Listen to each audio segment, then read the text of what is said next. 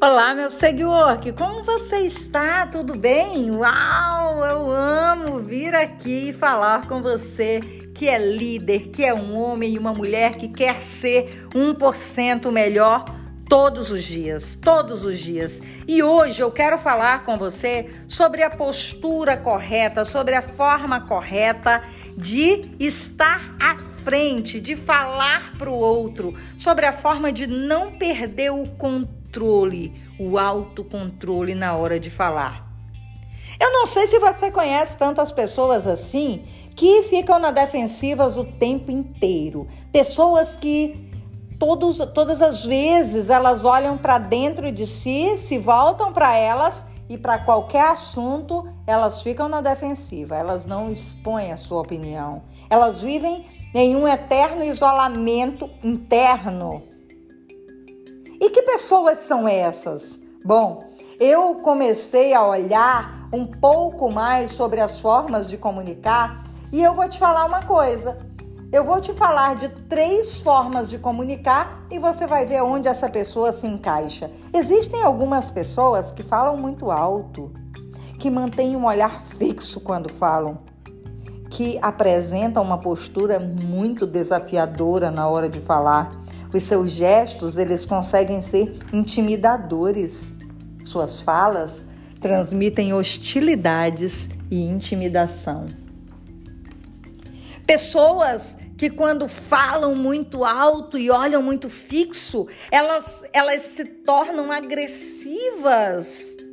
E quase sempre elas conseguem o que querem por conta desse comportamento. Mas as suas interações elas são péssimas.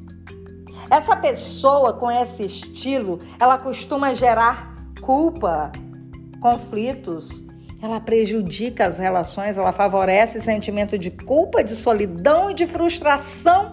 Essa pessoa é uma pessoa que comunica de forma agressiva. E essa pessoa, ela não é muito bem-vinda em reuniões, em acertos, em conflitos porque é como se fosse o fósforo na gasolina. Pois é. Existem algumas pessoas que, diferente desse agressivo, que tudo é em função dele, tem um outro perfil que é aquele que abre mão de tudo para manter as boas relações. Pessoas de olhares baixos e vacilantes, que falam baixo e de forma trêmula, sorrisos falsos e envergonhados, conteúdo de suas falas demonstram total insegurança.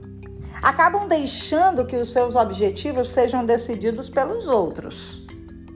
E eles têm dificuldade em conseguir o que querem, porque sempre os outros decidem tudo. Eles colocam suas expectativas e dificuldades sempre nos outros. Então, costumam terceirizar sempre a responsabilidade. E essa forma de ser do comunicador passivo, do líder passivo, ele acaba gerando conflitos, muitos prejuízos e sofrimentos para a própria pessoa. Agora tem uma pessoa que é o sonho de consumo de todos os líderes. Essa pessoa assertiva, essa pessoa que fundamenta no equilíbrio entre a defesa de suas vontades e o direito e cuidado com os direitos dos outros. Olha que coisa boa, gente. Essa pessoa assertiva, ela se expressa, mas ela não ofende. Ela é honesta. Ela é honesta com os seus sentimentos, com as suas opiniões. Ela mantém contato visual quando se comunica, mas sem ser ameaçadora. Ela fala em um volume que todos a escutam. Ela fala tranquila, ela responde de forma direta, assertiva, ela protege seus direitos e protege os direitos dos outros.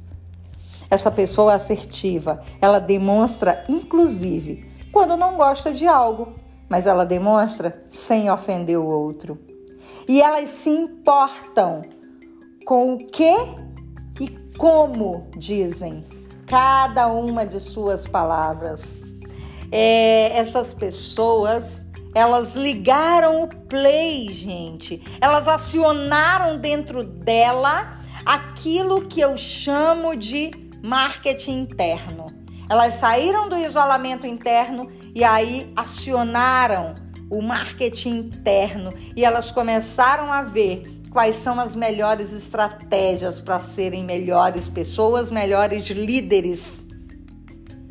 E eu vou te falar uma coisa: pessoas que ficam na defensiva o tempo todo, elas não recebem feedbacks e com isso elas não se desenvolvem, elas não têm autodesenvolvimento porque não se permitem. Mas sabe qual é a grande dica de hoje?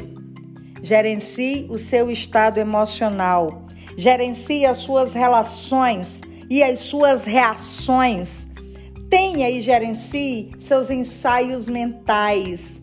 Se imagine calmo, sereno na hora que você for tratar com alguém sobre algo que pode ser desconfortável. Assuntos que podem gerar conflitos precisam ser pensados para que as suas emoções não sejam maiores que você.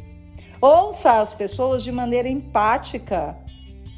Sabe, sem ficar tentando já dar respostas ou ficar justificando o tempo inteiro o que está sendo dito. E se você fizer isso, você vai ser 1% melhor, você será compreendido e melhor ainda, quando você reconhece que pode ser melhorado, isso ajuda muito você a alavancar na sua vida pessoal e profissional. Isso é uma decisão da tua vontade. Vamos então colocar em ação tudo isso? Seja 1% melhor na tua comunicação, seja assertivo.